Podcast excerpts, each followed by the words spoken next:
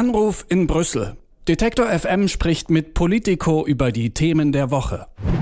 EU-Kommissionspräsidentin Ursula von der Leyen hat mal wieder ein Problem mit SMS. Die New York Times hat im April 2021 berichtet, dass sie wohl über mehrere Wochen mit dem Chef des Pharmakonzerns Pfizer einen Impfstoffdeal ausgehandelt hat, und zwar per Kurznachricht. Ob das jetzt SMS waren oder doch WhatsApp oder Signal-Nachrichten, das wird da nicht näher beschrieben.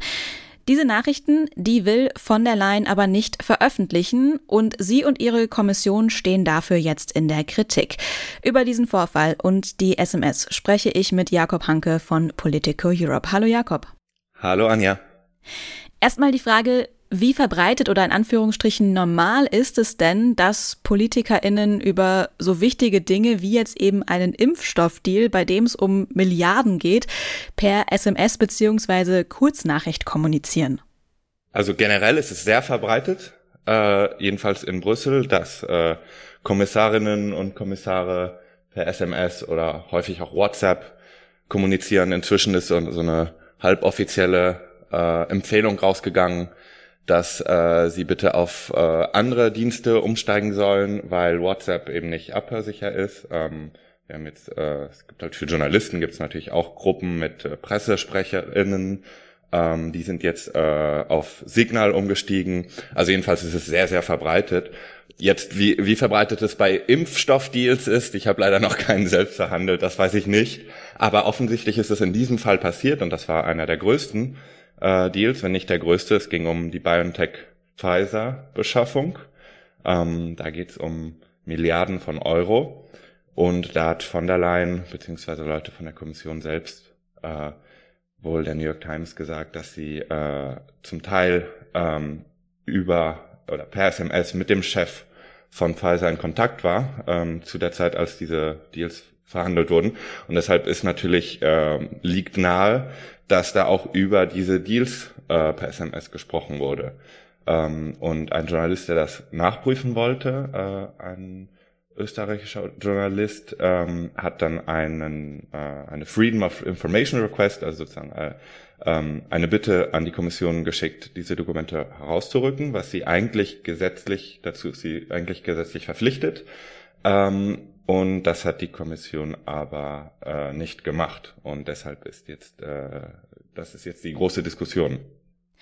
Das hat auch schon die EU-Ombudsfrau Emily O'Reilly kritisiert und jetzt gefordert, dass da nochmal nach diesen SMS gesucht werden sollte. Es scheint sie also eventuell vielleicht auch gar nicht mehr zu geben. Wie wahrscheinlich ist es denn, dass wir die doch noch irgendwie zu Gesicht bekommen und erfahren, was da drin steht, falls es sie tatsächlich gibt, diese Nachrichten? Ähm, also äh, ich, man weiß gar nicht, ob es die gibt oder nicht, weil ähm, die Kommission in, also genau, nach, also äh, nachdem es diese, diese, diese Anfrage von den Journalisten gab ähm, und die Kommission gesagt hat, rücken wir nicht raus, ist der Journalist zur Ombudsfrau gegangen, Emily O'Reilly, und die hat gesagt, äh, solltet ihr aber machen. Und die Kommission hat dann geantwortet, ähm, wir haben gar nicht geguckt, ob es SMS gibt. Da haben wir gar nicht nachgesucht.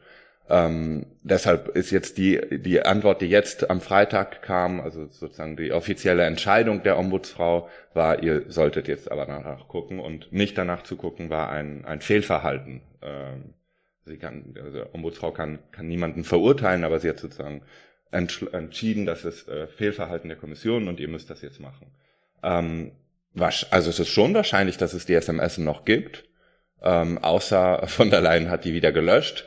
Ähm, aber eigentlich sollte äh, Ursula von der Leyen ja wissen, äh, als Politikerin, dass sie solche SMS nicht löschen soll. Die hatte ja schon mal einen großen Skandal, ich glaube 2019 in Deutschland, als sie Verteidigungsministerin war. Und ähm, ein Handy, was damals zentral war ähm, in dem äh, Untersuchungsausschuss, als es um ähm, Aufträge gegen ihres Ministeriums äh, wurde komplett gelöscht. Ähm, das war ein großer Skandal damals. Eigentlich sollte sie deshalb wissen, dass äh, SMS eben auch offizielle Kommunikation darstellen können und ähm, nicht gelöscht werden sollten. Dass über so einen großen Deal in SMS-Nachrichten gesprochen wurde, deren Existenz ja jetzt äh, fraglich ist und jetzt nicht veröffentlicht werden beziehungsweise nicht aufzufinden sind oder keiner geguckt hat, das hat ja schon irgendwie einen faden Beigeschmack. Könnte das zum Problem werden? Genau, also es wird im Moment so ein Problem äh, für die Kommission, weil äh, das Parlament sich gerade einschaltet. Ähm, heute hat äh, Sophie Entfeld, das ist eine Abgeordnete von den Liberalen, ähm, eine niederländische, hat einen äh, Gastbeitrag geschrieben bei uns bei Politico und gesagt, ähm, das ist zum Teil auch unsere eigene Schuld von uns Parlamentariern. Wir waren zu nachsichtig gegenüber der Kommission. Gerade während der Pandemie haben wir der Kommission zu viel Macht gegeben ähm, äh, zu, also sie, zu wenig drauf auf ihre Finger geschaut, weil es eben ein, ein Notfall war, eine Notlage und äh, sie schnell handeln musste. Und das müssen wir jetzt aber korrigieren und äh, das, wir sollten anfangen bei SMS, aber eben das sollte da nicht aufhören. Generell ist die Kommission zu intransparent, so könnte man ungefähr ihren Gastbeitrag ähm, äh, zusammenfassen. Also insgesamt müsste die Kommission viel transparenter werden. Ähm, also es wird gerade ein Problem, jedenfalls in Brüssel ähm, und ähm, äh, europaweit berichten Medien jetzt über dieses über diese Entscheidung der Ombudsfrau, weil das eben sozusagen ein, ein, ein nächster Schritt der Eskalation ist. Jetzt gibt es ein ein offizielles Gremium, was auf äh, Transparent und, und äh, richtig Transparenz und demokratisches Verhalten und richtiges Verhalten der EU-Institutionen schaut und das sagt, ihr habt euch hier falsch verhalten. Ähm, das ist sozusagen die nächste Etappe. Und was jetzt passieren könnte, äh, das hat der Journalist schon gesagt, wenn die Kommission äh, immer noch nicht die Dokumente rausrückt, äh, dann würde er vielleicht auch klagen. Ähm, und das wird spannend, wie dann äh, der Europäische Gerichtshof entscheiden würde. Du hattest vorhin schon äh, einmal erwähnt, dass es ein Recht darauf gibt, dass man eben als Öffentlichkeit auch Details über solche Milliardendeals zum Beispiel erfährt. Inwiefern trifft das denn dann auch auf SMS zu? Das sind ja dann letztendlich keine offiziellen Verträge oder so, aber wenn, wie du schon sagtest, SMS, äh, Kurznachrichten über WhatsApp oder auch äh, Signal wirklich viel genutzt werden in Brüssel, dann wird da ja wahrscheinlich das ein oder andere ähm, brisante Detail auch verhandelt werden. Wie wahrscheinlich ist es, dass dann eine SMS oder eben so eine Kurznachricht äh, auch als offizielles Dokument behandelt wird und dann auch äh, rechtlich so behandelt wird, dass es halt eben offengelegt werden muss?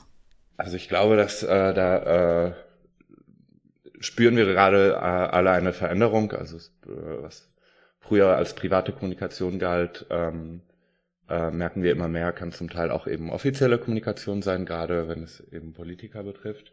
Ähm, Im Europarecht ist, wird sowieso gar keine Unterscheidung gemacht. Es gibt ähm, ein, eine Verordnung zum, über den Zugang zu öffentlichen Dokumenten, äh, beziehungsweise über den Zugang der Öffentlichkeit zu Dokumenten äh, der EU-Institutionen. Ähm, und da wird einfach gesagt, jedes Medium also egal ob jetzt E-Mail oder SMS oder Brief, ähm, jedes Medium, in dem äh, über äh, äh, Sachen verhandelt wird, die die Öffentlichkeit betreffen, eben der Umgang mit äh, Steuergeld, ähm, muss äh, im Grunde gespeichert werden und muss auch äh, zugänglich gemacht werden, wenn die Öffentlichkeit, und das können nicht nur Journalisten, das kann jede Bürgerin und jeder Bürger, wenn, wenn sie äh, sein Freedom of Information Request, also eine, ähm, ein, das also Informationsfreiheitsgesetz. Genau, das, mhm. genau, genau. Wenn Sie äh, diese Bitte einreichen, äh, dann muss die Kommission dem eigentlich ähm, auch entsprechen. Ähm, dann gibt's halt Ausnahmen bei irgendwie diplomatischen Verhandlungen und so weiter.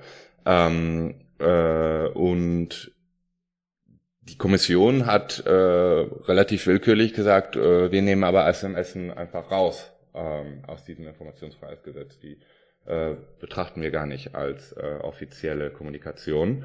Ähm, und das wird, das ist die Frage, die jetzt äh, verhandelt werden muss. Ähm, natürlich ist das Problem, wenn, wenn, wenn eine Politikerin oder ein Politiker nur ein Handy hat, ähm, dann ist dann läuft dann natürlich wahrscheinlich auch private Informationen äh, drüber, äh, private Kommunikation. Und dann ist halt die Frage, wie trennt man das? Ähm, Emily O'Reilly, die Ombudsfrau, hat jetzt gesagt, also die Kommission selber oder die, die Kommissionschefin, Präsidentin selber, sollte in ihrem Handy mal nachschauen und die SMSen, die sie findet, die äh, sozusagen Verhandlungen mit dem Pfizer-Chef betreffen, die sollte sie dann auch ähm, weitergeben, äh, nicht ihre nicht ihre gesamten SMSen auf ihrem Handy.